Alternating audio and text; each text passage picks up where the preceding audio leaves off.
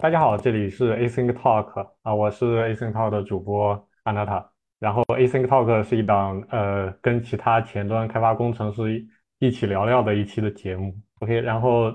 这一期的话有一些很有意思的新朋友，可能也不算新朋友，可能大家也都听过了，可以自我介绍一下。Hello，大家好，我是 Web Worker 的主播开易，我是 Web Worker 的主播小白菜。然后还有一个 Web Worker 的主播新宝突然没电了，所以我们先聊，之后他会再插进来。啊，好呀，好啊，啊，最近最近很多瓜可以吃，我觉得我们可以先聊一下最近的大量的发布会的内容，比如从最新的呃最最有影响力的 OpenAI 的发布会说起。OpenAI 短短一年间已经变成了最有影响力的发布会了。乐声科技春晚吧，差不多。这次小白菜，你说，你你说，这次因为我是我当时没有实时看了，我是之后去看了完整的发布会过程，其实还是蛮蛮感慨的。首先，它其实从 ChatGPT 真正去面试，真正去引起整个世人关注一年嘛，那一年之后的这个发布会，其实很多已经进步了非常多了。首先是 ChatGPT 四的这个 Turbo 的那个价格。降低了三分之一，我记得是，还支持了呃视觉，就是这种去看图。那其实能看图就能看视频嘛，因为我看到已经有这样的技术去对视频做抽帧，它用先用一个模型对视频做这种关键帧的提取，然后再把关键帧去给告诉他这是一个视频的几个关键帧，你去分析这个视频的内容，所以他就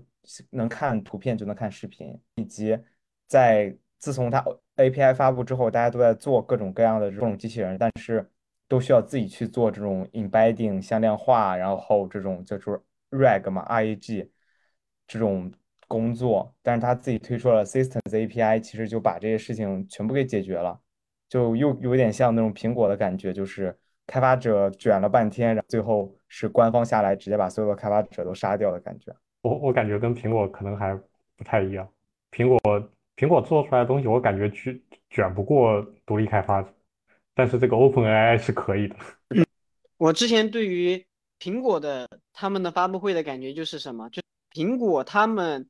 给的东西，嗯，它虽然不一定是地表很强很牛逼什么的，但是它发布出来一定是一个很成熟的东西。至少可以从它给你的到手的那个产品能看得出来，它是一个细细打磨过的东西，而不是说是一个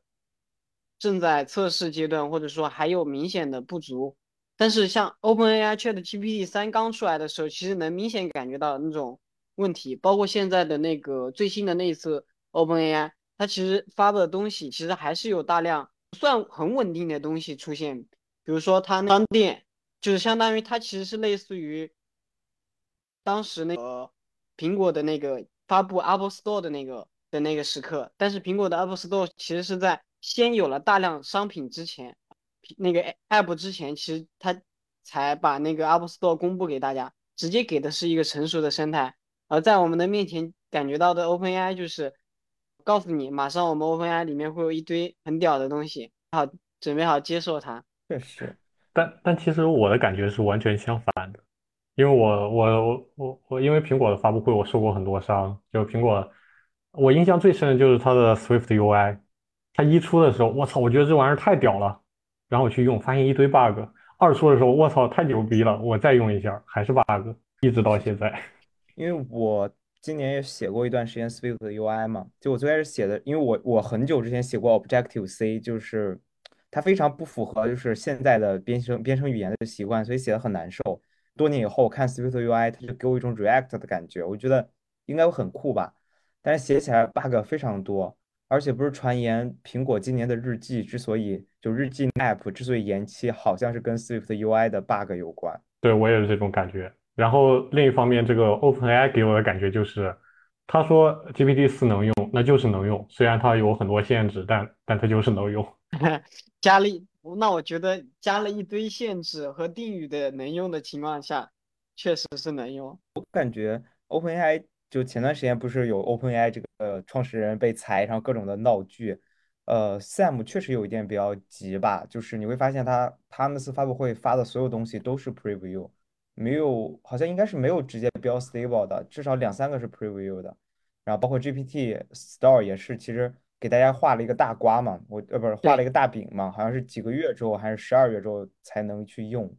所以感觉他有点急着要跟其他的这种大模型厂商去比的样子。但是我感觉就是，我不知道大家有没有看那个 Elon Musk 他发 Twitter 的时候，他说 X，他说 Twitter 吧，X X，他说 X 出了一个做的是一个新的 AI 模型，然后它有一个 benchmark，那个 benchmark GPT 四在后面，但它的参数是远胜于其他所有的，所以其实我觉得 OpenAI 没有那么必要急着出东西啊，因为它的 benchmark 实在太漂亮了。你说的是那个叫 Talk 的吗？其实我不会念啊，叫 G 的那个，我我不会念那个单词，就是 Elon Musk 出的那个。那应该不是同一个。我其实没 get 到你的意思是，呃，GPT 四的 benchmark 非常好，而且它的参数更大吗？我的意思是，当那个 Elon Musk 发自己的 AI 模型的时候，他说他自己的 AI 模型很好，但是在 benchmark 里边，GPT 四是远胜于他的。啊，是的，GPT 四嗯嗯现在效果非常好。对，所以我的意思就是，这个 GPT OpenAI 的这个 GPT 四的话，它应该是毫无疑问的领先于其他模型非常非常多。它应该没有很必要去特别激进的去做某些事情吧。我感觉是更倾向于它是想巩固一下自己的这种类似于地位吧。因为我之前听过一个大模另一个大模型厂商国内的做分享，他就说你去跟三点五去卷价格是很难卷赢的，就是三点五的价格已经是就白比白菜都要便宜了，更何况现在降了三分之一。所以 GPT 四应该这呃 OpenAI 应该是继续去疯狂的去把价格降降下去，然后把最贵的那个版本版版本把质量卷上去。然后更垄就是更巩固自己的垄断地位吧。毕竟其实现在全世界最聪明的人都在想办法去把 OpenAI 给比下去嘛。确实，这个这个我蛮同意。对，现在相当于给大家的选择，就要么打，要么你就狂卷自己的 AI 让自己打过，要么就是对于中小型企业或开发者来说加入。那 Nata，你平时你最近有用大模型去做一些玩具，或者有什么想法吗？就在偏应用侧。我我我自己有做一个那个叫什么 Prompt Manager。的一个东西，就是呃，我我知道大家听这个东西听出茧子来了，就像是，哎，我忘了那个东西叫什么，不好意思，我忘了，反正就有很多很多这样的 prompt manager 吧。但是我做的这款的话，它和其他不太一样，就是我主要面向开发体验以及是开发者，所以基本上是为了我自己自己扫来用的。但我觉得它如果放出去的，它放出去了，就是是这样的，嗯，大家在写。这些 prompt 的时候，你如果真的去接到每个应用里边，比如说你要翻译从英文翻译到中文，你是要写一段 prompt，对吧？然后这一段的话，最原始的方案就是你在你的后端代码里去把这个 prompt 写起来，然后去调 OpenAI 的接口。然后我做的这个 prompt manager 呢，它是在中间中间起了一个服务。然后你应用层的话，不是直接调 OpenAI，是调这个中间层的服务。然后这个中间层的服务去做一些管理，然后再调 OpenAI。然后，呃，至于它和其他东西不一样的一点在于有一个用开发者的体验，因为开发者你在写完 prompt 之后的话，你连接的那些代码、那些信息，呃，全都可以通过生成来去做。就开发者的话，他用他要做的事情其实非常少，有各种提示啊，就各种东西。我我主要侧重点是在于开发者体验。所以它是一个开源项目吗？未来准备是还是？啊，我我已经把它开源了，但。但是我把它写成了非常非常早期的版本，只有我自己在用。嗯啊，因为因为非常巧合是我在公司的开源项目也是这种 prompt engineering 的一个这种库嘛，感觉这个库竞就就这方面竞争还是蛮激烈的。对，其实其实我一开始不想写这个东西的，因为我我很懒，我我真的不想开这个东西。但我找了一圈，我没有发现开发者体验很好的，因为我真的很懒，我我。我不想做，我不想做这个 prompt 的管理。你你指的 prompt 的管理是什么？就是指就这种备份儿，就是多 prompt，你想在场哪个场景就用哪份儿吗？我其实没 get 到。啊，比如说你有一个应用吧，你假假设啊假设你有一个翻译应用，你有一个从英文转中文、英文转法语，然后你有两个 prompt，对。那如果你写在自己代码里面 hard code 的话，是一个比较麻烦的事情，然后增删改插也比较麻烦。所以中间就有一层这个服务来去做。哦，我明白。我们那个其实是做 prompt engineering 的，就是类似于假设你要开发一个 LLM 的这种这种呃这种应用吧。那比如假设我们就去做一个这种去询问呃维基百科的一个应用，那第一步就是用户一个提问过来，那就先会有一个大模型的节点，从用户的提问里去找到呃可能需要哪方面的一些数据，然后再会有几个 Python 的节点进来。去把这种数据去从这个生成一个对应的维维基百科的链接，把网页拿下来，然后再有一个 Python 的节点去把，因为网页是呃非常复杂，它的数据非常多，可以做一个精简。最后一个这大模型的节点去基于呃从这种 Python 节点拿过来的数据，再去回答用户的这个问题，就相当于类似于这样的，它是一个呃有多个节点去做处理的这样的一个一个开源库。它比较有优势的一个点就在于，它会有一套这种叫 L M L L M Ops，相当于你比如你要做 evaluation 吧，那它就会有，你可以用这种同样的思路去写一个 evaluation，把这种大模型节点的输出走另一个这种有大模型的一个一个 pipeline，去用大模型去评估评估这个结节点的一个质量，一个这样的一个库。听起来跟你那个其实面向的人群不太一样，这个更像是这种开发应用层的。对，听起来听起来不太一样，不过这个思路蛮好的。对，这个其实有点像 Lantern 的那种那种思路。像那个前面提到那个 Prompt Prompt Engineering，其实我感觉，呃，或者说其实很多人都在聊过未来发展方向，像那个提示词工程师可能会有一定的存在的空间，或者说就想。问一下，对于提示词工程师这个岗位，大家有什么看法？或者说，能有什么自己可以去学习的学习的方向和思路？金宝说说吗？开开一和新宝有没有想法？我是觉得提示词工程师这个东西最开始出来的时候，大家都觉得会是个新职业，但是有了那个 GPT Builder 之后，相当于 GPT 去替人类去写提示词嘛，就是因为。提示词它本质上就是另一种知识嘛，那它跟人类正常的 GPT 现在已经学会的知识，它没有任何异同。它就像你学会了高考作文写作，你再去学小学作文写作，它只是写作方法不同，它本质上还是文本。那我觉得 GPT 一定比人类更擅长做提示词这个事情，是因为我我之前写过一个小的开源项目，是用 GPT 去给你做算卦嘛，一个纯粹的玩具的项目，它是你。你给一个问题，我就会有一个 Python 代码去这么做这种丢骰子，找到周易对应的卦象，然后让 GPT 根据这个卦象去去解答你要不要做这个事情。我用 Python 代码去写的，朋友用 GPT Builder，他就做了几件事情：一是把这个算卦的过程用文本描述出来；第二，把我的一个 JSON 文件，也就是每个卦象对应的周易的一句话，这种数据性的就是有 ground truth 的东西，GPT 很容易胡说嘛，把这个 JSON 文件传给传上去。然后 GPT Builder 就会首先写了一段 Python 代码，用来模拟丢骰子，也是整个算卦的过程。然后从呃并从这种 JSON 里读到对应的一个东西，然后这个程序就这个 GPTs 就就就做完了，它就生成一个分享链接，它就发给我，我就可以看了。我每次去问一个问题，它就会跑那个 Python 程序，然后得到对应的卦象，然后再用 GPT 去解读。我觉得这做这个它只花了十几分钟，我觉得人类很可很难过做的比它快。那其实这个好像比提示词工程师还难一点，所以我不确定未来这个职业会不会有真正的价值，你们觉得呢？我观点和你相似，因为我感觉咱也经历不同的这个阶段，心理状态也不一样。从最早的这个惊讶到开始狐疑，到现在的我们不断的去精简、去去练习、去或者说我们从呃生成无数个这个关提示词，那我们。就像有像类似于 P O E 或者说像 G P T 未来的这个商店，它会都会有这样的感觉，就我们先把能力开放出来，大家去贡献不同的这个提示词或去扮演不同这个角色，去释放不不同的这个专业能力。那后面我们用的多了，那可能就会慢慢的会经历像当初最早那种电脑黄页，那比如好一二三会有大量的链接，大量的这种提示词，大量的角色扮演，那么需要写作文，需要总结，需要去。展开或扩写或者缩写一些东西的时候，那我们可能就会有产生这样的门类。那进去之后，我们再去自由去竞竞争去排名，呃，最终我们可能想到说扩写或者说去缩写某些特定用途的时候，大家用的最多的那提示词，或者背后用用的最多的那一套提示词，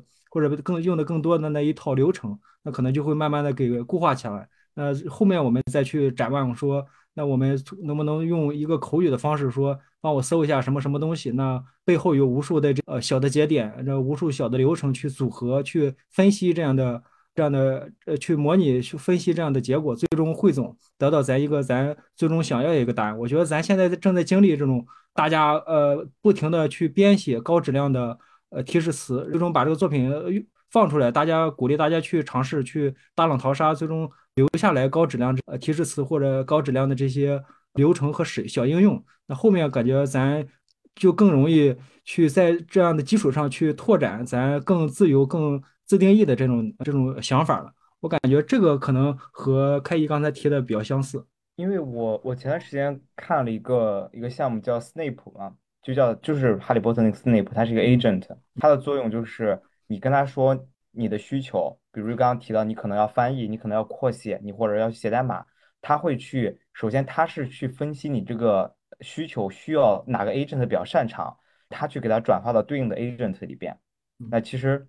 我感觉未来这一步，也就其实就会就是 prompt 工程师这个事情就会被这种模型取代，并且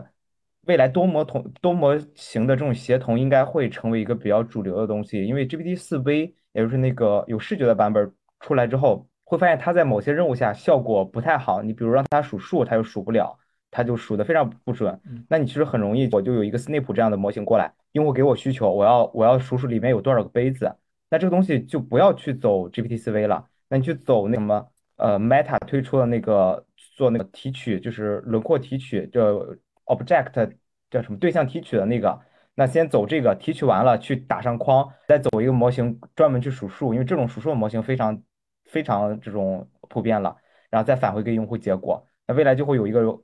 一个 agent 作为入口，之后去把这种不同的任务分给比较擅长的模型去做。我想象中的画面和开义讲的相似。那我们比如现在我们去呃去使用 Copilot 类似这种 AI 的能力，那其实和刚才提到的这 Snap 这个方案可能相似，就没需要一个专家。那和一个专专门的专业人士，那我们就把把需求和这个拆解的过程需要专家来做，那需要去审核，那最终的验收最终的结果，那具体怎么去拆解这个需求，怎么去完善这个功能？那我们就可以像刚才提到的，那具体去让他去分发去做，让他去做选择，怎么把这把这些大的任务拆成小的任务，小的任务让专呃专业的这个节点、专业的相关的这个工具去去分去执行，最终可能还有一个汇总的一个结果。那由这个专家或由一个资深资深的一个节点来最终去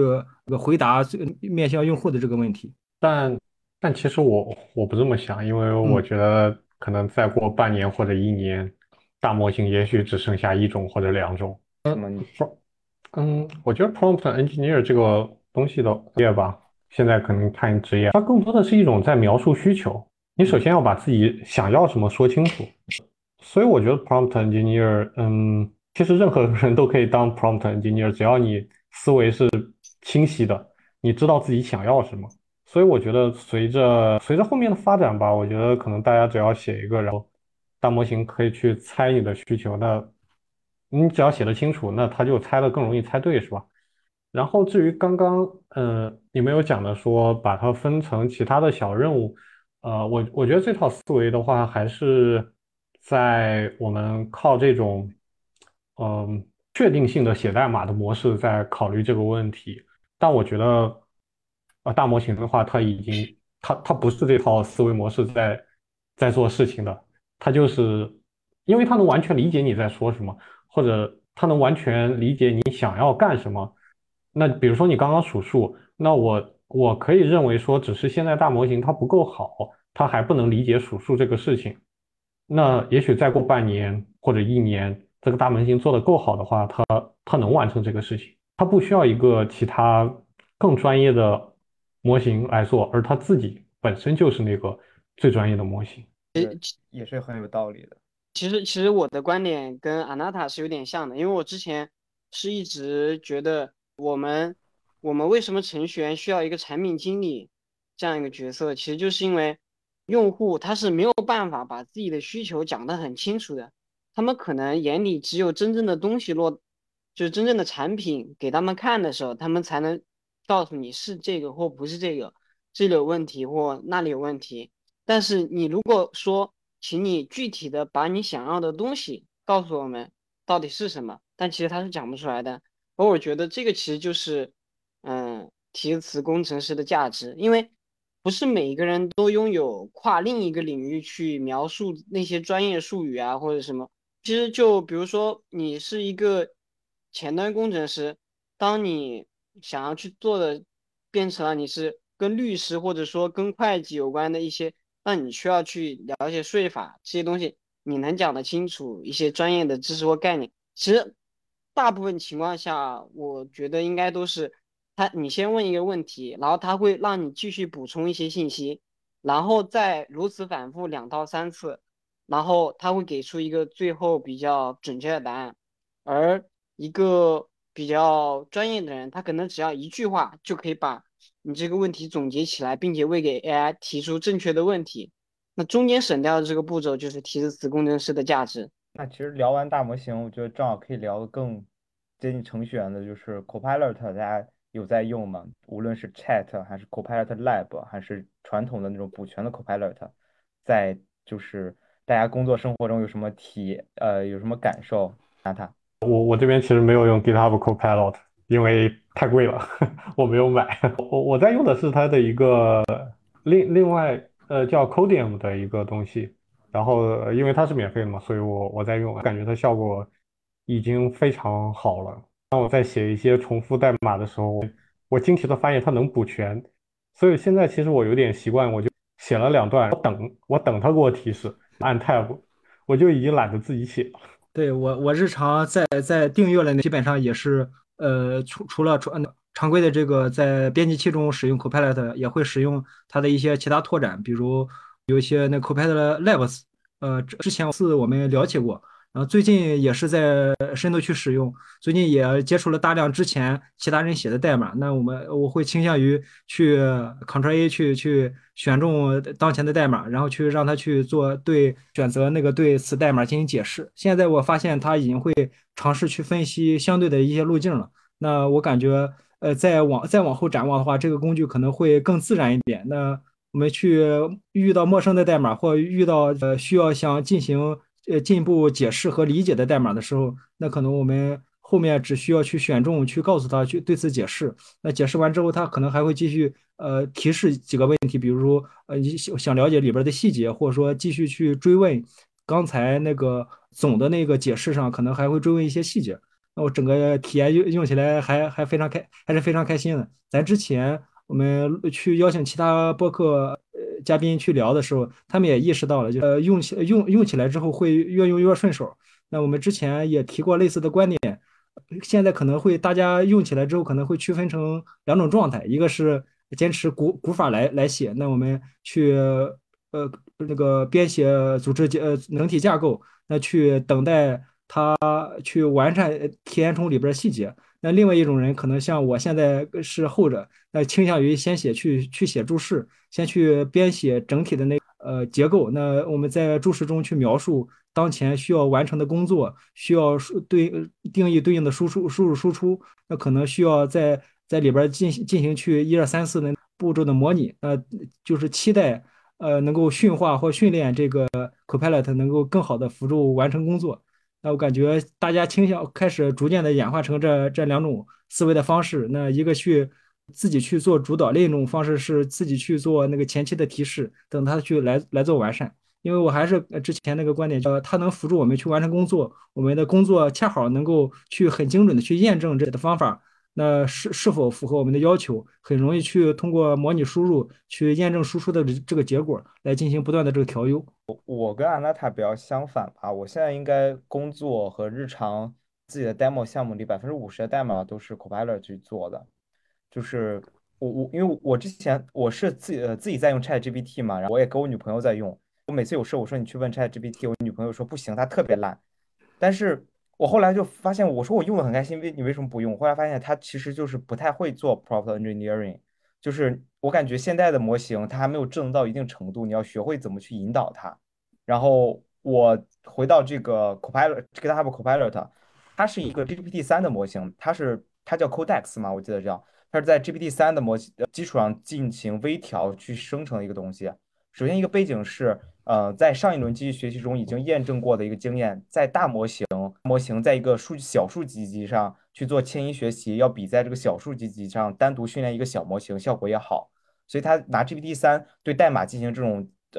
迁移学习，那它出来的效果是非常好的。包括那 Chat，它对这种特别是这种呃编程场景也要比 Chat GPT 我感觉要好很多。所以我平时现在的模式就是，比如我要读一份代码，我就刚刚新宝说的 Ctrl A，然后我就问他啊，你给我介绍一下这个代码的逻辑。然后如果我对一个函数是我需要的东西，我就说你去把这个函数每一行加上注释，去跟我讲清楚这要干嘛。或者是我有一个巨大的项目，我要去找一个，比如我要去要加一个新的功能，我就会告诉他，呃，我要加一个这样的功能，你告诉我在这个一千行的代码文件里有没有我需要的一个部分？那如果有，那要怎么加？或者是当我要写，我最近也在尝试，因为我最近在写一个新项目，我也在尝试就呃 Copilot 原生的一种工作方式，就是我先去写一个非常简单的伪代码，一个类的定义，就把这个告诉 GPT，然后我要去，呃，这是我要写的一个类的定义。你去把它最简单的代码方式给我写出来，它就写出来，然后在这个骨架上去改。因为有时候我不清楚你们啊，就每次特别是写 JS class 的定义，我每次都忘了它到底应该怎么写，我都需要去搜一下。现在你就不需要，你直接告诉他你要需要一个什么类，它就把最最基础的这种语法和简单的实现给你写出来，你就改细节就行。然后如果其中有问题，你就把这块选上，然后摁 Command 加 I，它就会弹出一个对话框来，你告诉他。呃，这段代码是用假设我们最简单是用 function 写的，我想用箭头函数去改写，那它就给你改写成功了。以及前段时间我要去把一个这种呃一个使用一个数据库库的方式换成另一个数据库，我也是全选，告诉他我现在不要用这个库了，我要用一个新的叫 Better Circle Lite 三的库，你帮我把这个所有的库的代码全部改写成用这种库调用，那它其实也就一秒内完成，我需要改的代码感觉就是十几行。我觉得就是通过这种，呃，尝试去贴近他的思考方式去用它，其实能把至少我现在是百分之四十到五十代码都是他写的。你这个想法确实，其实啊，怎么说呢？我我没有用你现在这种方法，我我还是不是特别信任呃 Copilot，呃，我我用的 Codium，我不是特别信任他给我提供的代码，所以我只让他做一些非常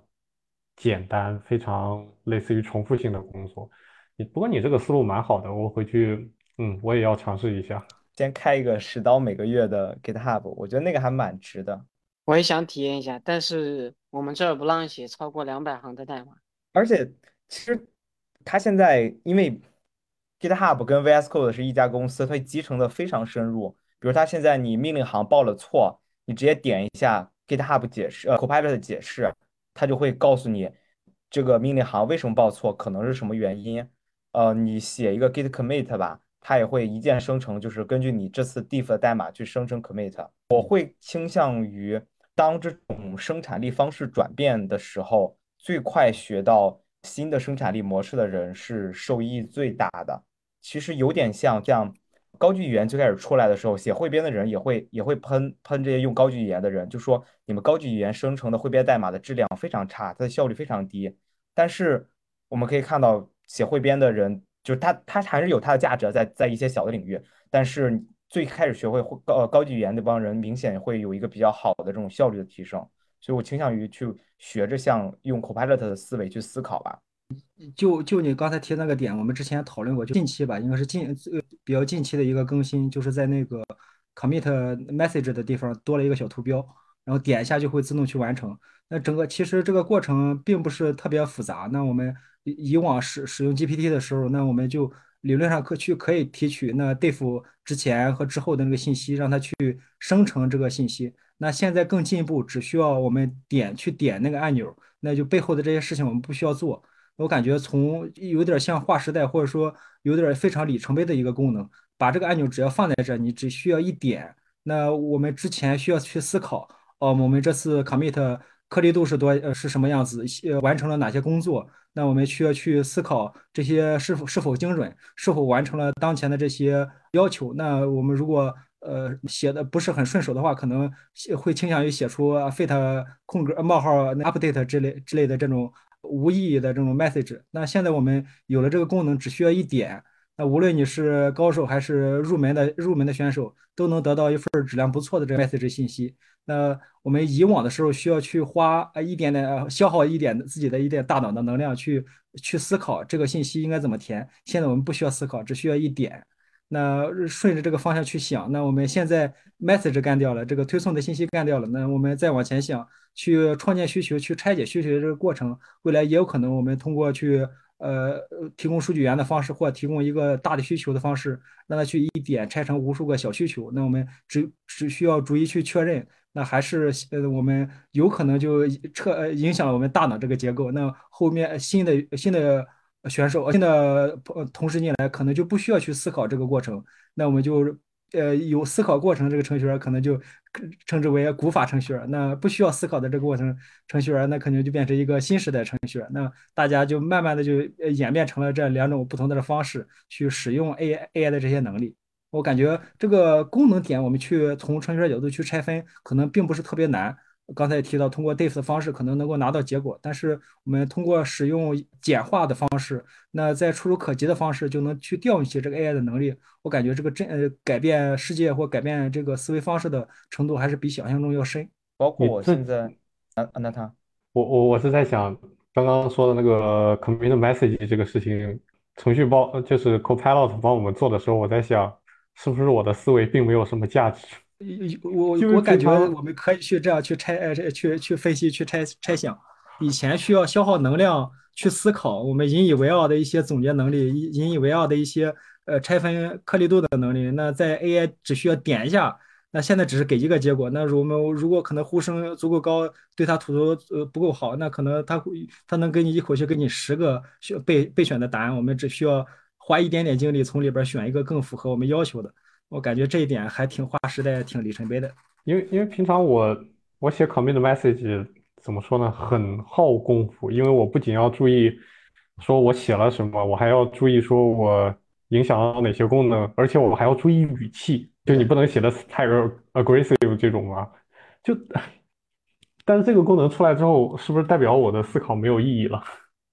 呃，我我首先我觉得大方向是没问题的，不过它现在。我还没有用它去彻底取代我，因为它它写的有点啰嗦，我会写的更简洁一点。我倾向于，如果这个真的很受欢迎的话，会出现那种你要什么风格的 commit，因为现在现在的那个 ChatGPT 不是有那个 user instruction 嘛，你可以去定义你希望 ChatGPT 什么风格。那么未来其实你就可以，你到底要哪一个规范的 commit message，然后你要简洁风格还是详细的风格？我现在甚至包括我的一些比较 senior 的呃 engineer 会给我一些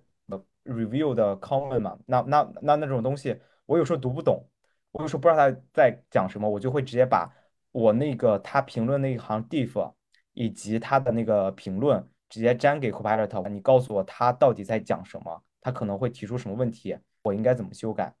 那这个也是我我会觉得 Copilot。在我的整个实践中是非常重的，我推荐你们可以尝试一下。它现在其实只是一个非常基础的版本，我相信几年后它会代替我百分之七十以上的编码。小白菜听到，其实其实我们前面有录过一期，专门录过一期 Copilot 的 Chat，那个时候还在 beta 版本吧。其实那个时候我已经是深度用户了，所以其实我建议听到这里的观众可以去翻一下 WebWork 的历史节目。我说一下我的观点，就嗯，我基本上从深度用 Copilot 之后，基本上正正儿八经需要我写的地方很少，绝大部分我都在写注释，就 tab tab tab tab tab，只是说有些地方会要改一下，因为因为因为其实我一直都希望 Copilot 进化到能读一个项目，但其实它大概能读的就是你的写的风格，还有就是你打开的文件，它没有办法读到你整个项目的。全部代码和风格，所以你可能能做到的就是在这个类里面，让它帮你补充你想要让它帮你实现的方法或者修改的方法，让它在在在对应的 template 里面去或者对应的方法里面去改这些东西。它比较那个好一点，就它是会帮你读业务的，但是还是那句话，就它不会读你整个项目，所以它的连续性是很差的。就你可能它在这里读了之后。他不知道你下一步到这里会干嘛，所以所以就不太连续。就说，如果它后面可以进化，我觉得应该会进化成以一个项目为那个，因为我记得我以前用那个 Table Nine Table Nine 的时候，它其实就已经有有这种趋势，它会直接学你的整个风格，并且学你项目的代码。所以，等 Copilot 到那种程度的时候，我们普通开发者到底应该如何去把自己的核心价值体现出来，其实是一个需要思考的问题。就是我们的价值到底在哪里？其实刚刚有两个点，呃，第一个点是你刚刚说它现在还不能读项目，呃，它其实已经能了，只不过是网页版的。就这次 Copilot 大会，它推出了 GitHub Copilot 的 GitHub 的 Web 版，你可以对着一个开源项目开一个 Copilot，然后去问你去问，就啊，我要去修改开源项目哪里地方，我应该怎么改，它就会找到对应的代码，告诉你怎么改。因为开源项目它相对稳定嘛，所以它就可以把整个代码去做向量化，然后根据你提问的问题，它去召回对应的那部分的代码的知识，放到它上下文里，让 Copilot 去回答。那随着可能价格更提高，那我们花的钱更多，那它能不能对本地的项目做向量化，同时保证这种信息安全的情况下做向量化？那么本地也会有一个这种，呃，他了解整个项目一个点。第二点是我刚刚还有一个技巧忘了分享了，就呃，因为它的数据库可能不是最新的，我会有时候，比如我要用一个新的库，我会直接 Ctrl A 它的，因为它的上下文真的足够长到你完全不需要考虑这个事情，我就会 Ctrl A 它全部的那个文档，然后丢给 Copilot 说我要用这个库，然后我想实现这个需求，这是文档，你给我把代码写出来。它写的大部分情况下是直接能用的。我想说，他因为读了足够多的代码。他写一些这种，我觉得他写大百分之九十场景的代码都比我们的质量要高吧。我甚至现在习会习惯，当我把一个比较独立的一个文代码文件写完，会 Ctrl A，然后问 Copilot，你给我提一些这种代码风格以及命名函数命名以及这种呃一些建议，他给的建议也非常好。特别好用的一个点，就是你不知道一个变量和一个类要怎么命名的时候，你把你的需求告诉他，他给的那个命名都会非常非常好。一个月十块钱卖你卖便宜了，确实。OK，这一段我总结一下吧。刚刚我们聊了那 Copilot、GitHub 的那个 Copilot，还有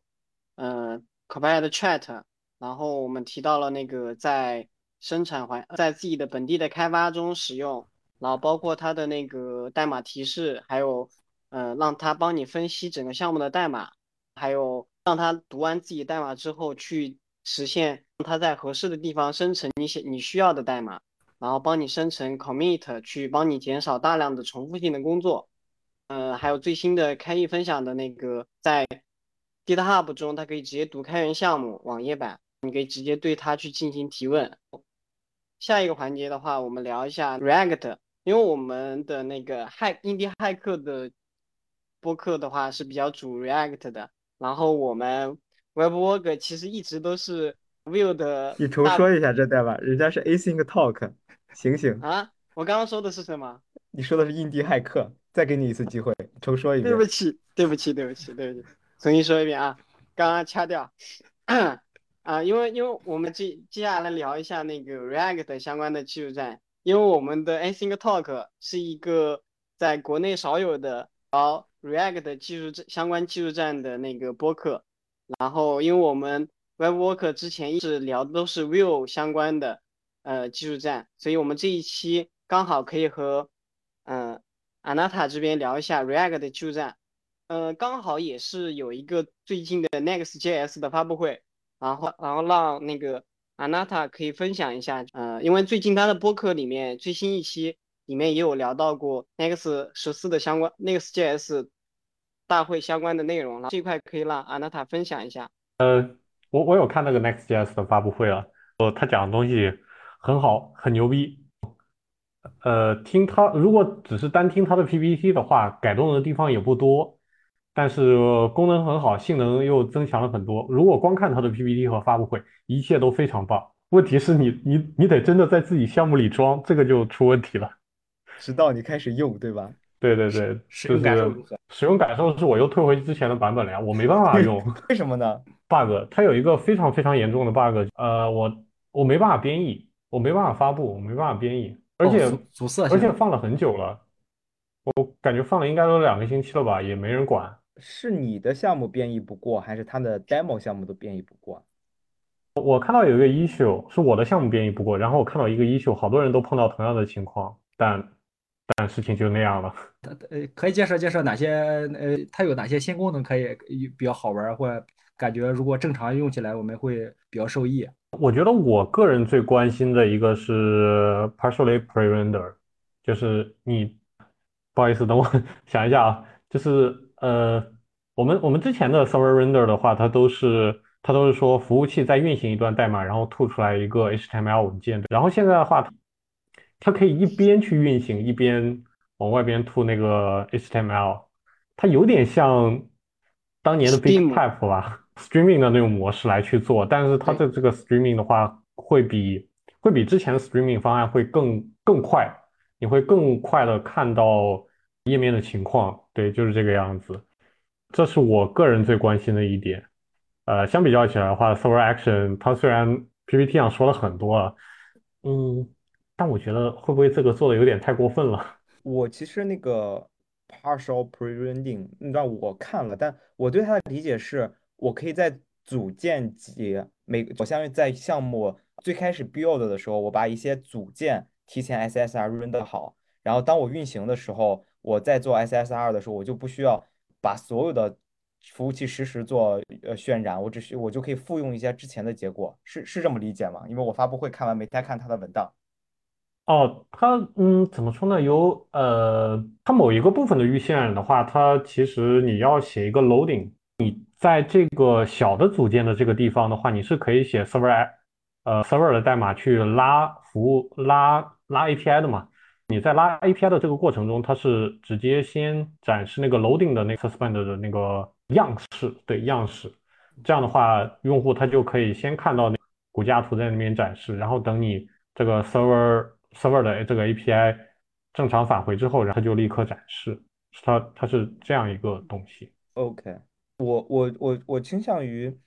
就是其实上次跟呃尤雨溪聊，他也是在说，因为他 Next.js 它是一个商业公司，其实他感觉他发布会开的这么热闹，其实也是为了去。给投资人信心，给市场信心。他确实感觉发布会上好多东西都吹得很厉害。我也是当时看完了发布会，热血沸腾，然后就打开我的 X，发现时间线上全是吐槽他的那个呃 App Router 的。所以 Anata 现在还在用他的 App Router 吗？还是换回之前的那个？哦，我还是在用它 App Router，因为我呃，因为我确实思路至少是思路的话是很好的，只不过现在确实 bug 满天飞了。等它 bug 解决完之后，我觉得它还是很明显的是要优于之前的 Pages 的模式的。你觉得它这两个 router 之间核心的区别在哪呢？我我觉得它核心区别在于对于 server 渲的方式，因为之前 Pages 的话，它那种模式就是传统的后端渲染，就是你后端执行后 HTML，但是前面但是现在的 App Router 的形式的话，它背后是一个是一个 server component 的。概念，它是完全不同的东西。虽然虽然长得很像吧，但它其实完全不同的东西了。那你觉得 server component 它它主要的叫什么？它主要的 idea 是就想法是啥呢？它主要的它的叫什么？它的优势或者是它主要做了一个什么事情？用通俗的话说，它会比传统的 server render 会快一些，它的开发体验也。没有传统的 server render 那么痛苦。它为什么会快呢？就它的核心原理，你觉得用用就是通俗的语言去讲？我觉得就是一个，嗯，怎么说呢？其实也，我想，传统的方式就是你需要在 server 里边执行完所有的 API 请求，然后拼接出一个 HTML 发给客户端。对。那么 server component 它不是这样的，它是我运行到哪里。我页面其实就展示到哪里，我这个 server 返回回来之后，再替换掉之前的那个 loading 的状态，所以它相当于会把这种呃运行的一些实时产物，去这种中间，其实它就把一些这种叫什么运行的中间产物，去返回给这种前端，让前端去实时渲染，后端继续去渲染，实时的去这种去交互。去实时的把这种结果传给前端吗？是这么理解吗？也不是吧，主要是初次渲染的时候，初次渲染的时候的话，它会把一些，或者简单的说，就它可以比 Pages 的页面更快的看到一个大体的框架。理论上来说，因为 RSC 这块争议确实比较大。我回想 React 最近推的几个东西，一个是前段时间主推的 Concurrent 渲染，那个东西我也一直没看，但是我朋友一直说你最好提前看，之后就是主流了。看起来好像也没有，好像大家最近都不太聊它了。然后 S C，因为我最近也没用到，我也会觉得它会不会也是昙花一现。你 Anata 之前对 Concurrent 模式会有这种研究吗？你觉得它怎么样呢？我觉得 Concurrent 模式它最好的一点就是你可以不用了解它，因为它是底下的一层改变嘛，它做了一些很多很多的优化。我觉得它这这这是它最大的优势，你不需要去学一个什么语法，或者说一个。呃，什么样的概念？你只是像之前一样写代码就可以了。其实就类似于 Vue 中把那个 define property 改成 property 了。对开发者、普通开发者来说是无感知的。对，大概有点像吧。可以，所以我现在不用学，应该是比较成功的对我对我透明了。但面试的时候不，面试的时候我不知道。面试的时候还是要吹的，比如那个 Fiber。之前的 Fiber，我感觉对对上层，他他的目的就是对上层透明啊，那那他确实性能更高了，上层完全不需要去管它。但面试的时候频繁被问，Fiber 这个东西，嗯，我觉得可能它唯一出现的场景就是面试。我其实对 Server Action 我还我还是比较兴奋的，因为因为我会觉得它相当于让让前端去有慢慢往后端去站的一个能力了。因为我我之前会有一个 idea 就。我们现在会有各种 SaaS 服务，各种数据库 as service 服务，什么都 as service，你包括甚至登录都都都有这种 as service 一个东西了。那相当于各种后端能力变成了各个各个各个服务了。那之后更，而且随着这种人工智能的东西，我们去实现各种各样的这种业务项的场景，它会变得更容易。那我们会我会觉得，慢慢后端会变得越来越薄，也就是。真正有价值的是业务，也就是知道知道怎么去把这个用户到底需要什么，怎么把业务这方面去实现出来更重要，而反而是后端那些东西，我们会用呃各种各样的服务去解决了。那会觉得前端会变得越来越重要，也就是越接近业务的部分变得越来越重要。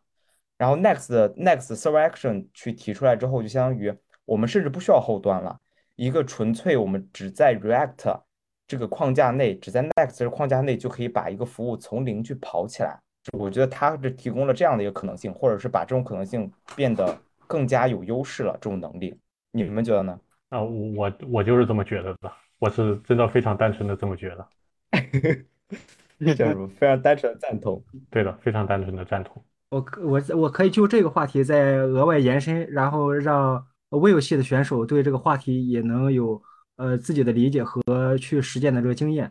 其实去看这个 NAS，呃，就是 Vue 里边这个 NAS 的框架，NUS、NU 叉 T，那其实它近期近期的版本也在补齐刚才我们提到这些功能。那么，比比如我们随着这个传统 SSR 去需要有水合这个过程，我们不断去演进，去愈发的去往极端方向去去发展。比如像类似于 Island 这个，像这个 Astro 这样的 Island 淡水河。那岛屿的方式，那在 NAS 中我们也可以有类似这样概念。那我们只需要简单的去定义这个当前的这个 view 组件是 Island，那去在使用和渲染的时候，它就会变成这种岛屿的这架构。我们刚才提到了一些，比如呃 Server Component 的这种 Server Action，就是在服务端去运行这个组件。那么比如呃大家就是或者文档中常提到场景，比如我们传递一个。呃，Markdown 的 S 呃 string，那我们需要渲染为 HTML，那这个过程就可以在服务端去完成，那客户端和用户就不需要去接触这个 JS 呃 pass 和 render 的这个过程。那在 NAS 中也补齐了这样的功能，它也称之为这个 Server Component，就是我们这个组件会在这个 Node 里边，会在作为后端的服务去执行。那对对呃普通呃前台用户来说，那整个过程。不需要在自己的电脑上去完成，也不需要完成这样的水合和 SSR 的这样过程。呃，刚才提到这两个方案，在 NAS 中搜索，刚才提到几个关键关键词也能提到。我感觉也代表了一个方向，就大家积极去探索，呃，传统的 SP、传统的 SSR，那有之间有没有更好的方向，或者更极端、更贴合特定场景的方向？那我们在 Astro 中，在之前我们呃节目中也提到，在 Quick 中都都有不同的这个演进方案。NAS 我看最近的这几个版本也在不断的去强化和落实，呃，让这个功能更变得更稳定。我自己去尝试的时候也呃正确的把它给它跑起来。我感觉这个范式不光在 React，不光在 Nice 呃 JS 中能体验到，那后面我们随着大家去往 Meet 框架、往这种整体全站框架去去靠的时候，很多概念是自然而然去去使用、去实践的。那我们。刚才讨论这话题，也不光对 React 选手，那对全体前端可能未来也会接触到大量的这样的概念。那呃，如果这呃渲染的方案，这种演进的方案呃流行起来，那对全体前端、全体的这种程序员都是有影响的。对我其实说的，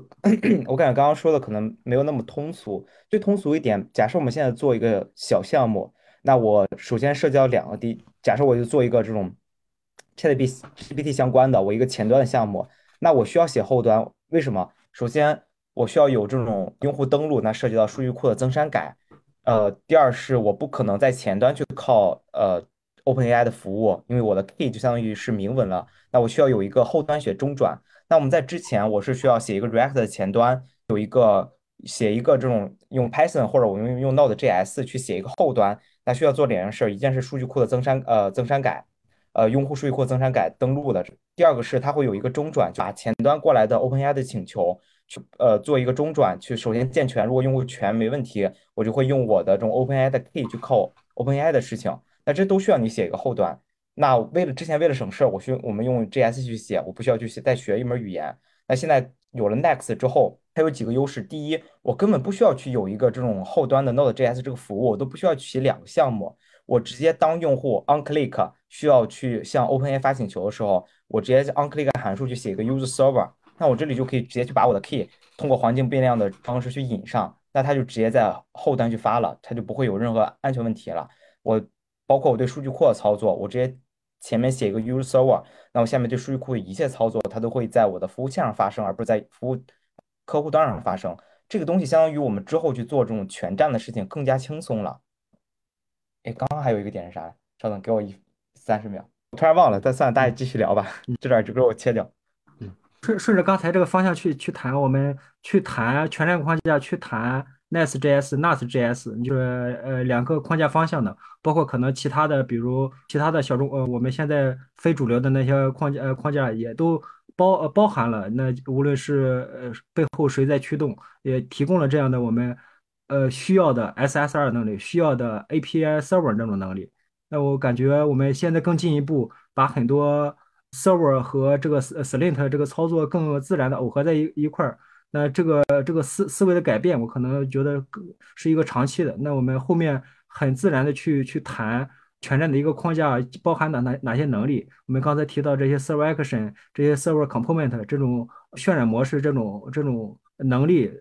改变，我感觉是对我们前端程序员，对纯前端程序员来说是有增强的。那么更容易写出呃全站的方案，去写成一整套的这种呃解决方案。我们无论是做一个简单的网站，还是做一套更复杂的电商，或者说其他的这种特呃特定领域的产品。对我，我其实还有一个刚刚想到的那个点了，同构的能力非常重要。首先，我们已知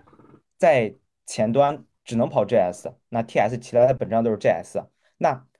我们我们我们首先是当你前后端交互，你要定义我们这种类型的一个这种协定嘛？那你要去用 TS 去做这种类型校验或者是这种检查。你之前是需要呃你的后端在 Python 再写一套，它的把数据包丢过来，我要在 JS 我要再校验一遍，然后在前端要再写一套类型的定义。那你在 Next 里面就写一套就可以了。你的前后端是可以共用一套类型的定义、类型的检查。那你其实这种沟通的成本会降低很多。第二个点是同构的能力。我们现在有那个叫 Winter CG 的这种一个联盟，也就是它他想定一套 JS 运行时的标准。有了这个标准，我写一个包，只要符合这个标准，它就可以在前端、在后端、在这种呃边缘计算的服务器上去运行。那你之后我们写一套这种代码，一套这种能力。那如果假设我们后端出了问题，那我们可以在前端运行。或者我们想让这个结果反馈的更快，但是它又需要在服务端运行，那你就可以在这种边缘计算的场景运行。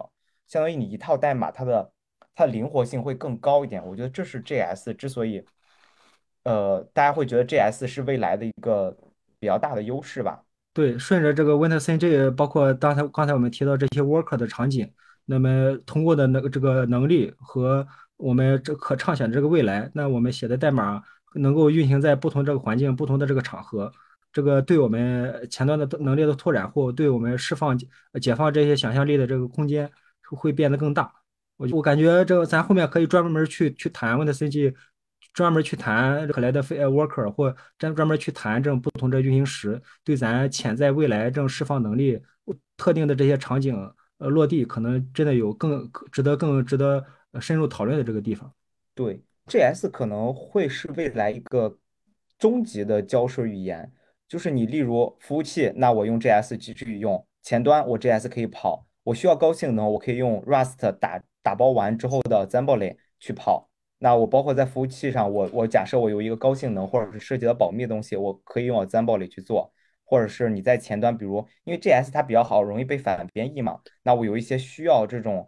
不能去泄露我逻辑的一个地方，那就直接去调一个 Zamboli 包，所以它是一个比 Python 更适合做胶水的一个东西。这个我们相当于做了一个延伸。对，其实聊到这个，正好就聊到了我们下一个话题，也就是 JS 和前端这么这么万金油，但为什么国内的环境？好像被禁锢在了小程序和移动端这个上边。Anata 对国内的前端环境有了解吗？我有了解，我之前也待在国内。你当时有有被迫写什么特色的前端吗？比如小程序啊，我写了大概一两年的小程序吧。当时它的呃它的受众是什么？是就是微信小程序吗？还是？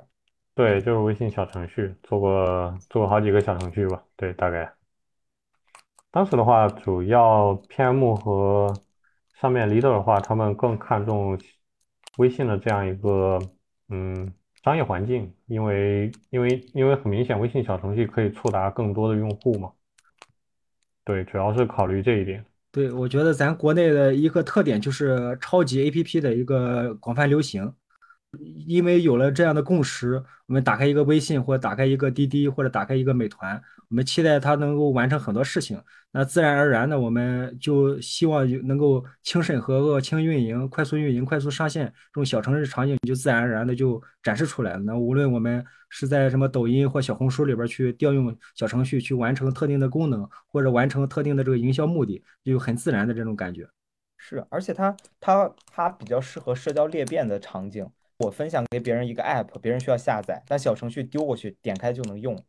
而且其实它其实也不是国内特色啦，其实国外只是你像，啊，我们今天去看那个 Next 的发布会，它强调了它那个就是那种社交卡片嘛，你在 X 上去粘贴一个 GitHub 的链接，它会变成一个卡片形式，它会一个图片，其实本质上它会写着这个项目的一些星星 fork 数，这个就是相当于国外的这种社交场景的一个优化。国内就更，我感觉会走得更远一点，其实就是小程小程序，并且国内更重视移动端嘛。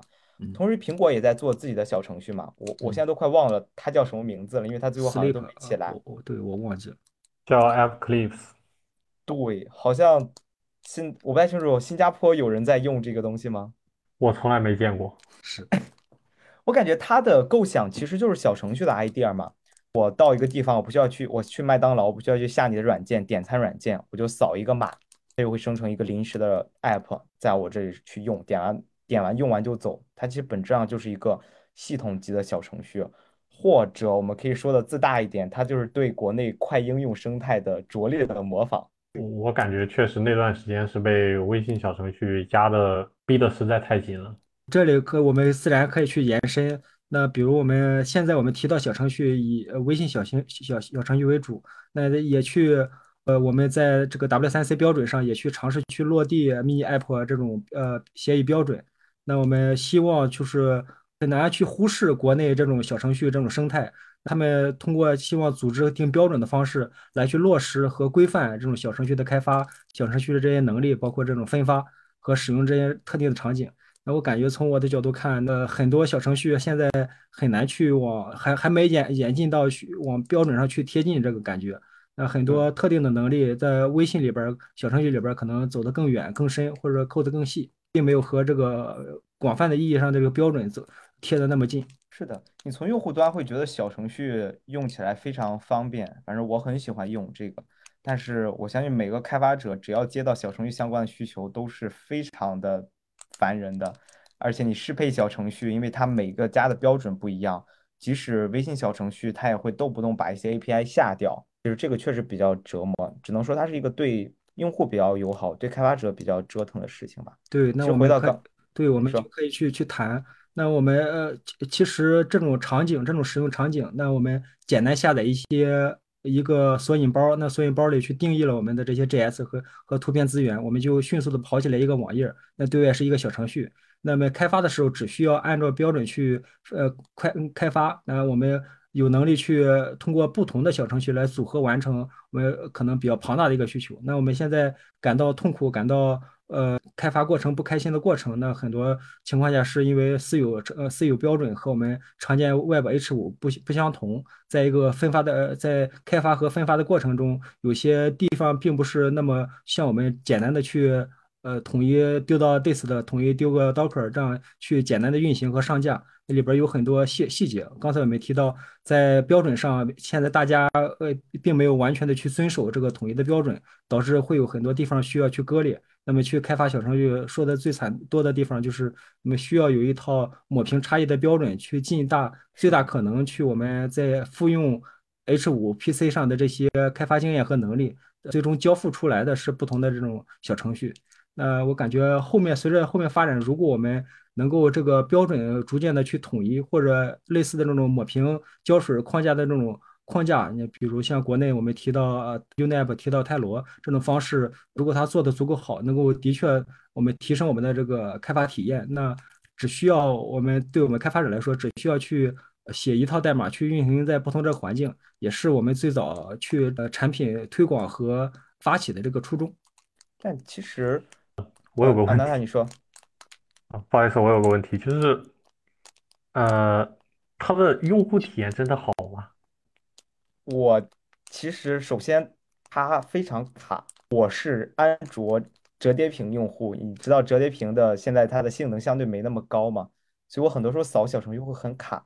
但是用起来很方便，是因为不需要下 app。对，我我我理解，但我我觉得我的关注点在于用户体验。我作为一个嗯 iPhone 用户，我也觉得它非常卡，我真的不高兴用。它虽然可以不用下，但它体验确实，呃，确实太差了。我感觉它有点像一它个拉它这个相。当于我们从表呃平台角度或者从这个系统角度来看，那么这个微信这种超级 APP，它拥有各种各样的能力。那无论是网络下载这种呃各种传感器，各种特定的这个 A 呃平台系统级的 A API，那它拥有这个能力去推这种小程序这种方案，我感觉是自然而然的。那我们如果比如对我们呃假设我们有一个电商 APP，或假设我们有一个 to C 的一些个小程序。那么通过开放这样的能力，就我们去快速上线，呃，免审核，去不需要更迭版本这种方式，才能呃上线一个特定的营销活动、特定的功能。通过把这种能力解耦，我感觉呃很是很自然而然产生这样的需求。那呃微信小程序把它做出来，那如果没有微信，那可能小红书或者抖音也会自然而然的去申请更多的权限，然后开放给这我们这种开发者，我们开发者就可以调用微信的这些呃手机的这些能力，微信的这些能力。小红书的这些能力，那我们就能够哎那在大平台的这流量扶持下去实现我们特定的功能，我感觉也是呃自然而然的一个生意。对它，它主，要偏商业，而它卡是因为它做了二层抽象嘛。其实我想说，我我我知道统一对开开发者来说是趋势，但是微信和无论微信还是苹果都不希望统一，是因为有有个东，我之前听过一个概念叫做管道化。嗯我们先回到十几年前，我们关注的是什么？移动的套餐便不便宜？通话、彩信或者流量。但是你现在我们已经完全好像移动和联通不存在一样，因为它被管道化了，它成了水电一样的基础设施，在这之上的是呃各个手机系统。我们之前会谈论，哎呀，MIUI 好不好，Flyme 好不好？就是五年前或者是六七年前，呃，苹果好不好？我们当时会天闲着没刷机嘛，我是刷机包爱的当时。但是来到今天，我们好像从来没有谈论过手机系统了。虽然安卓还有 iOS 一直在出各种各样的系统，但是我们会真正关心的是微信的云同步聊天记录是什么什么时候上线，小红书、B 站更新了什么东西，就是因为操作系统又被管道化了，它变成了像水和电一样的东西。所以我们刚刚提到小程序、小程序呃系统之间会不会统一呢？我感觉他们会慢慢会有一些基础的 API 统一，但是有些特色 API 他们是不愿意统一的，因为一旦统一，它会像浏览器，它会像 HTML 一样又被管道化了。我们在开发的时候，我们根本不会。我们现在，比如我现在微信上线一个新的功能，会有微信的小程序开发者，OK，我我要去适配。但它一旦成为标准之后，它就像不存在一样了。微信在这个生态的话语权会越来越弱。从商业角度，它是很不希望会变成一个管道的。这就是为什么苹果会不太希望大家用 Electron，因为它的话语权会弱。它为什么会竭力的跟微信去做抗争，推出自己的小程序？虽然它失败了。它也是为了想要不想自己变成一管道的一部分，而是变成有话语权的那一部分吧。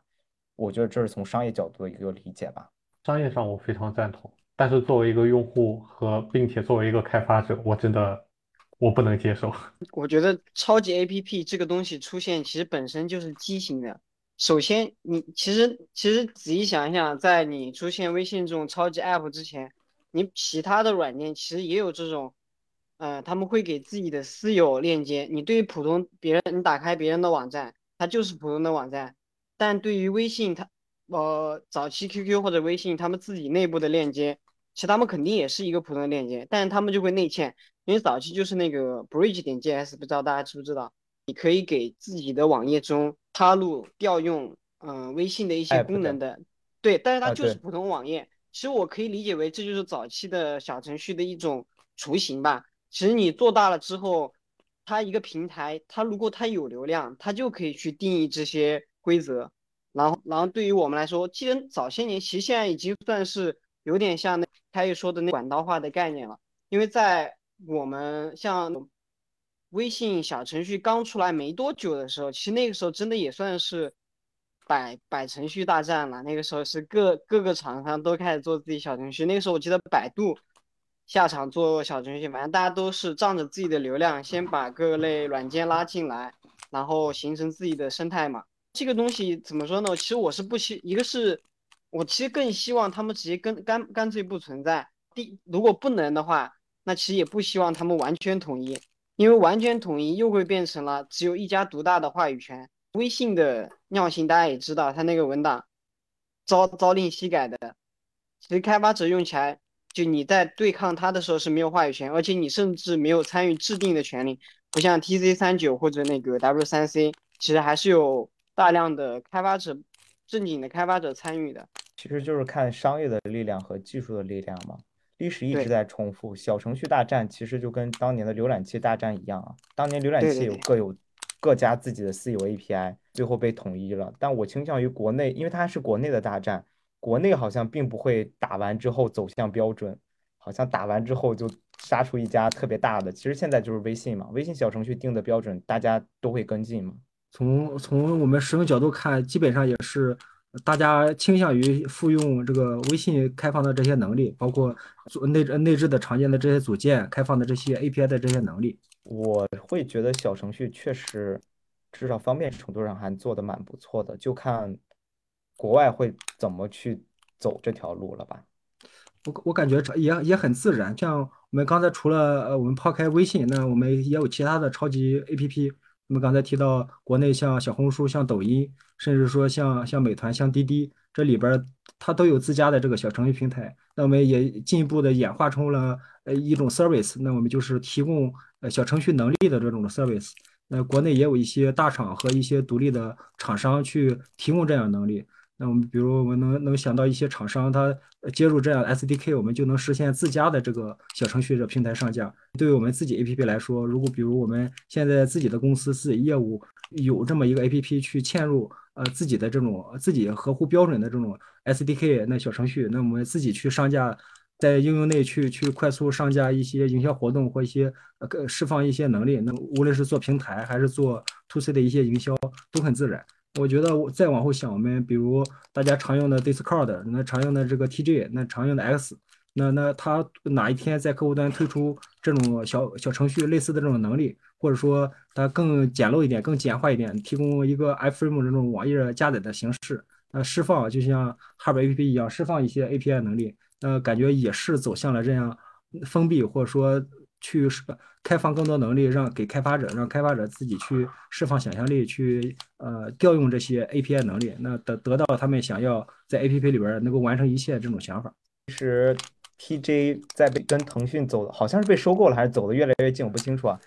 TJ 已经推出了自己的小程序，叫 Mini App，是因为我们日常使用中也会看到那种 TJ 机器人嘛，其实它就是小程序的一个阉割版，现在已经正式推出了，也算国国产的这种能力的一次外延吧，我觉影呃，响。我觉得我，我觉得我需要插入一下，就海外不是说没有超级 app 的，海外一个最最出名的超级 app 就是 Google，你可以在 Google 里边搜索，比如说你要买机票，你要订酒店，就各种各样的事情，你 Google 搜索都是可以做的。毕竟它它的形式也是类似于小程序嘛，其实。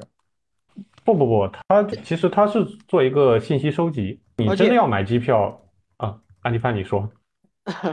那个，其实其实我前面想想说，因为因为因为谷歌能能搞搞这种程度，它我记得之前是有个统计，全球前超过十亿用户的 App 的排名里面，应该有超过六个都是谷歌的，它基本上可以监控全球绝大部分人，你完全可以在在所有人的头上为所欲为的存在，你。基本上属于你，你想拉个屎，他都马马上知道那种存在。他这种生态才是真正的超级 app。哎，阿娜塔，你继续说国外的 Google 体验。啊，对，就就是刚刚讲的嘛，你可以在 Google 上面，你比如说搜从北京到上海的机票，它就它就会给你列出来，比如说哪些时间段价格是怎么样，它有这些信息，但是它不做那个真的，呃，哦，不对，Google 好像有。比如说你订酒店或者买机票，它是不做真的，它会引导到你到其他的网站，它是一个信息的收集、整理、分析，但它不做真的最后那那一步。感觉这个更像是网页版的那个 widget。那我们，我我不确定，呃，我我感觉百度上挺常见。那我们去还是在入口上去去做那个流呃呃文章嘛？那通过释放，比如我们这片区域是允许。厂商或者金主，或者说自己自己的厂、自己的这些百度旗下的这些服务，去允许在这一块搜索结果区域给你留一块区域，那自让你自自定义去自定义 HTML，那就得得到这种小插件 widget 这种呃方案，那么就可以简单的去做交互。没有，我我甚至可以想象到，我们去搜计算器、搜搜日历的时候，那这一块区域就可以开放成 widget 的这种小插件。那百度自己可以去做，我们提供呃竞价服务的时候，也可以把这个入入口就是小应用嘛，那把它释放出来，允许去自定义使用百度的这些能力，去自定义 HTML，那就是去给把这一块区域，相当于把这一块渲染区域交给你，你去做轻的一些操作，那不用打不用特意的打开网站，也能调用其中的一部分功能。但对这个我感觉还还现在还挺常见。对我感觉其实呃，百度其实只是在国内没做起来，因为我之前在加拿大跟一帮老外约饭的时候，因为我我不知道国外应该用什么去搜吃的嘛，然后他们去订了餐馆，还蛮不错的。我就说，因为他也是德国人嘛，他也不是加拿大本地人，我说，哎，你怎么去哪知道这个餐馆？这个还蛮不错。他就说，就是我 Google 搜的。只能说百度在国内没做起来吧。其实。感觉超级 app 应该是他的，但没想到都被其他人抢了。其实聊完小程序，正好也可以聊外部的另一个延伸了，就是 Electron。其实我会比较好奇，他对 Electron 有什么使用经验，或者有什么想吐槽的吗？我对 Electron，我之前有过几个，至少一个商业应用是拿 Electron 做的。我对 Electron 的吐槽就是它公关做的太差了。为什么呢？因为因为 Electron 真的是一个非常好的技术，它。其实解决了非常非常多的问题，但是它对于公众的印象来说，就是这个东西性能差，很垃圾。我是觉得它公关做的不够好。我我哎，Electron 背后是呃，它是个开源社区对吗，OpenJS 基金会。对，我记得 Electron 好像到现在都不是一点零版本吧？哎，不不不，呃，不不，你记错了吧？你说的应该是 React Native。哦哦，sorry，React Native。因为 Electron 我。因为 VS Code 是 Electron 做的嘛，因为 VS Code 其实已经是一个蛮重的东西了，它能用 Electron，它的无论我们日常使用都相对流畅吧。它性能是没问题的，它确实对公众的印象，感觉只要一个软件是 Electron 写的，就会开发者就会挨骂，说你这个不好好做 native，然后偷懒用 Electron。对，就 Electron 有一个竞品叫 XUI，嗯是这么念吗？对呃，对网网网上很多啦，但是如果你真的去用这个产品，然后拿它来尝试做一个 app，你会发现它和它和 Next.js 可能没有差很多。你这个评价，我不知道你在夸他还是骂他，突然 沉默了。因为是这样的，因为我我我没太写过 native 的应用嘛，我就很很大二的时候，当时被迫要写一个 GUI，用的是那个 C 加加的那个叫什么来？C 加加写 GUI 的那个库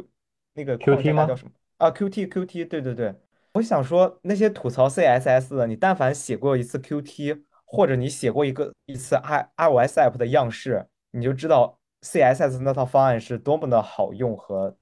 方便。写过，并且并且我可以这么说，CSDN 上这个这个 Qt 这个东西是我唯一一个能能在 CSDN 上找到真正的解决方案的东西。哎，它真的我哭死。就我想说，Electron 它至少是把桌面端继续重新盘活了吧？因为我 Windows 用的时间相对短一点嘛，真正开始重度使用开发和电脑之后，我会觉得 Windows 上的 App 生态是相对差的，就你很多事情都找不到一个比较好看的软件。但是好像有了有了 Electron 之后，大家都会在 Win 推自自己的 Windows 版本了。之前很多东西都只有 Mac 版本。对，感觉还还是啊，那他对对，我只是说我很同意，因为其实看很多软件，大家都，呃，做 Mac 的话还挺有兴趣，但做 Windows 的话，我感觉做 Windows 的人好像很少的样子。对我，我感觉从另一个角度我们去看，那多亏了 Electron，我们能够在对开发者来说，对大对对对终端用户来说，能够在不同平台使用，呃，得到同样美观好看的这种样式，同样呃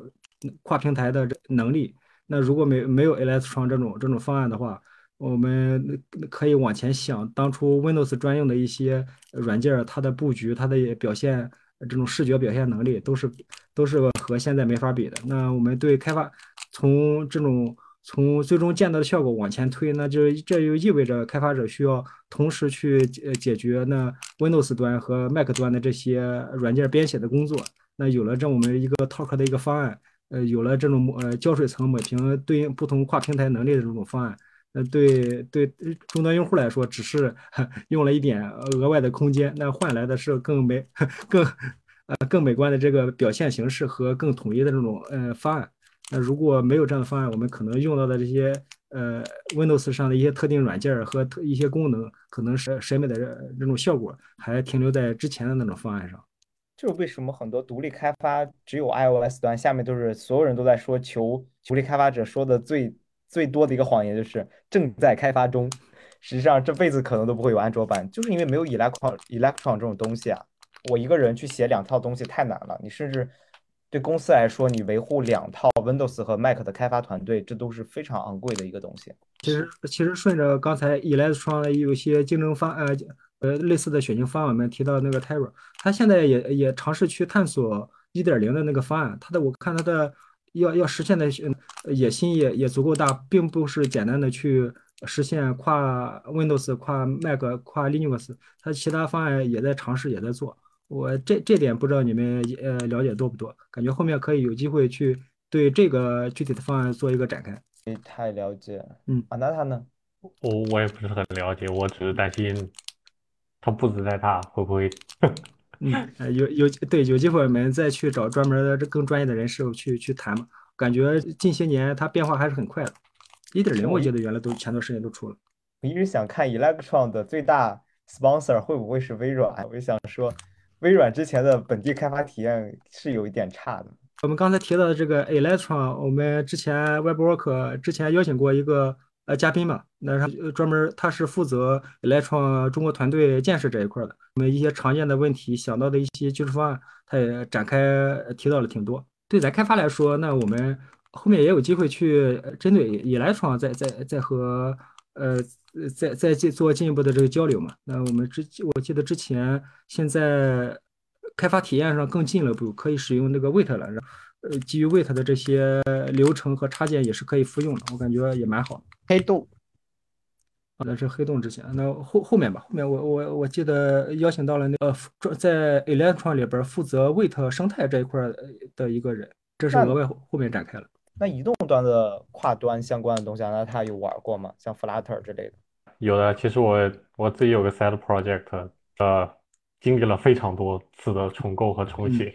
然后这些产品的话，基本上也用过吧。这个产品它它非常非常的复杂和曲折，但是我只讲其中两段吧，一段是拿 Flutter 重写，怎么说呢？Flutter 给我的感觉是还行，能用，但是我一直就是不愿意写。虽然我整个框架什么都写好了，也凑合着能用，但但我就是不高兴写的写这个代码，我完全没有开始。对，他的写写写作的方式和我们现在还是挺不一样的。呃，无论是编码的代码的组织方式和编码这种思维方式。一句话介绍一下它它最大的区别在哪呢？就因为我没写过。其实我说不出来，我不愿意写，我我能写，我会写，但我不愿意写。对，我记得之前写 Flutter 的时候，它现在有一个呃，我我不确定是否是小众的方案，就是它和呃咱 JS 领域的 Tailwind 进行了一个结合，去描述这个 UI 的过程中可以使用我们常见的呃更更符合我们 CSS 选手的直觉的这些方式去编排呃这个页面结构，编排着我们组件的这种方式。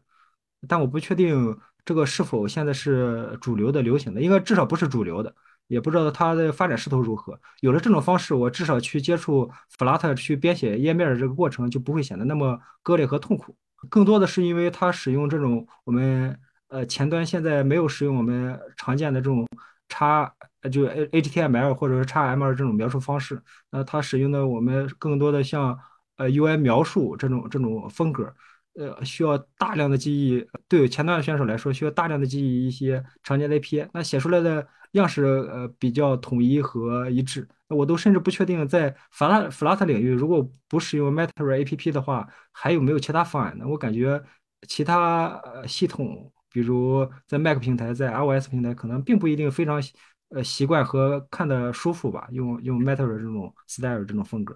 它可能更接近于移动端的开发习惯，可能不太接近前端的。但只能说它那种，它那个 i，它那个基础的 idea 我还蛮喜欢的。但是他用 Dart 语言又要学那么多东西，我其实就一直没太看了。就我我感觉他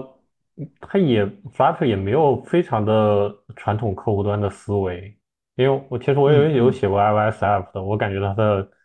呃 Flutter 的思维方式跟传统的 iOS 还不太一样。嗯它既跟前端不一样，也跟传统的客户端开发也不太一样。那它可能就有点像 Google 的那种，就很像 Google 实验室出来的那种东西。就它有一个新的 idea，它也不太在乎去贴近贴近哪一个群体，让他们更好用。比如他用 Dart 而不用 JS，它就是为了让想把一些新东西做出来吧。他也没太考虑开发者的接受门槛之类的。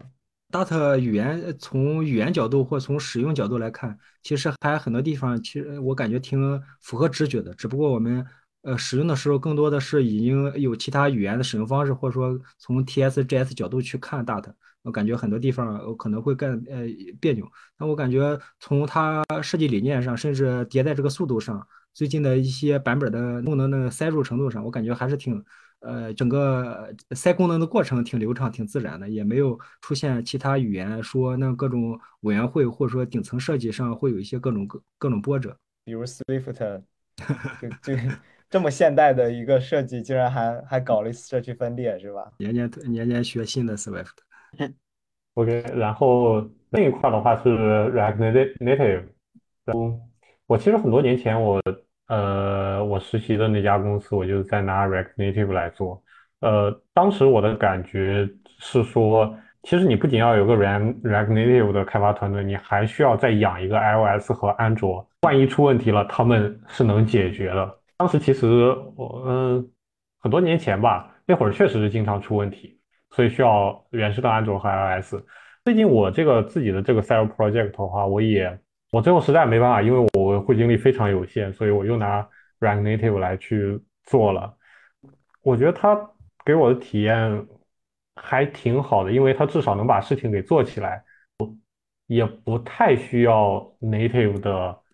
呃非常高深的 Native 来支持，当然需要有一点呃基础的一些概念吧。对，这是我的一个感觉。之前我们也提到，我们就就像呃，我们去实现呃是基于 Electron 或基于 Terra 实现跨平台的这应用的分发，就是桌面级，比如 Windows 和 Mac 上。那我们呃技术方案上无非还是我们选用这套方案，我们把我们最具表现力的 UI 层，我们使用前端熟悉的 HTML 加 CSS 加 JS 来来表现。呃，对外呢使使用这种呃抹抹平差异的这种 API 和抹平差异的这种套壳。那我们在做 App 的时候，其实也有类似的方案，比如那个 Ionic，呃，电容，它它也提供了类似的方案。我们我们如果我们已经存在了或已经在开发了这种呃面向移动端、面向 H5 的这种网页，也可以呃简单的通过它那种脚手架 CLI 方式快速的接入，就基于已有的这个网页快速的包装成 APP。那呃，它也可以通过这种胶水层的方案，呃，释放更多应用级别。或系统级别的这些能力，我们通过使用 SDK，通过使用插件的方式去调用这种手机上的这些公共能力，那从而实现我们呃前端去写应用端，而且对就去写 APP，也是一个可选的方案。这个之前我们在和有一些聊的时候也提到嘛，就我们针对前端选手去做应用端。那我们比较简单的包装就可以使用 Ionic 来做。那么使用更接近底层的方案，那我们一方面可以使用 Rn 来做，另一方面我们可以去学习一门新的语言和技术和新的生态，去使用 Flutter 来完成。这一期播客我们前面聊了那个 OpenAI 的发布会的一些内容，基于语言模型的一些应用，开义分享了一下它在那个 VS Code 里面的实际应用场景。然后提到了我们之前也有过一期专门聊呃 Copilot Copilot Chat，然后大家对这部分感兴趣可以去听一下。然后后面我们基于那个最近的那个 Next.js 的发布会，去拓展了 Next.js 开发，然后 Server Side Component，然后和传统的那个 SSR 服务的一些区别，然后全站开发对于普通前端的一些。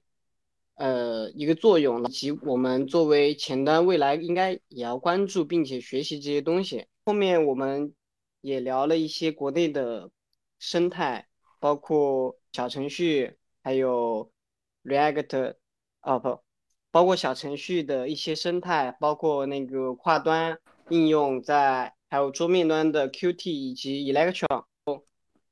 我是今天一直在写总结的小白菜。我是今天确实聊得非常开心的开义，我是越聊越起劲儿的新宝，我我是聊得很开心的那他。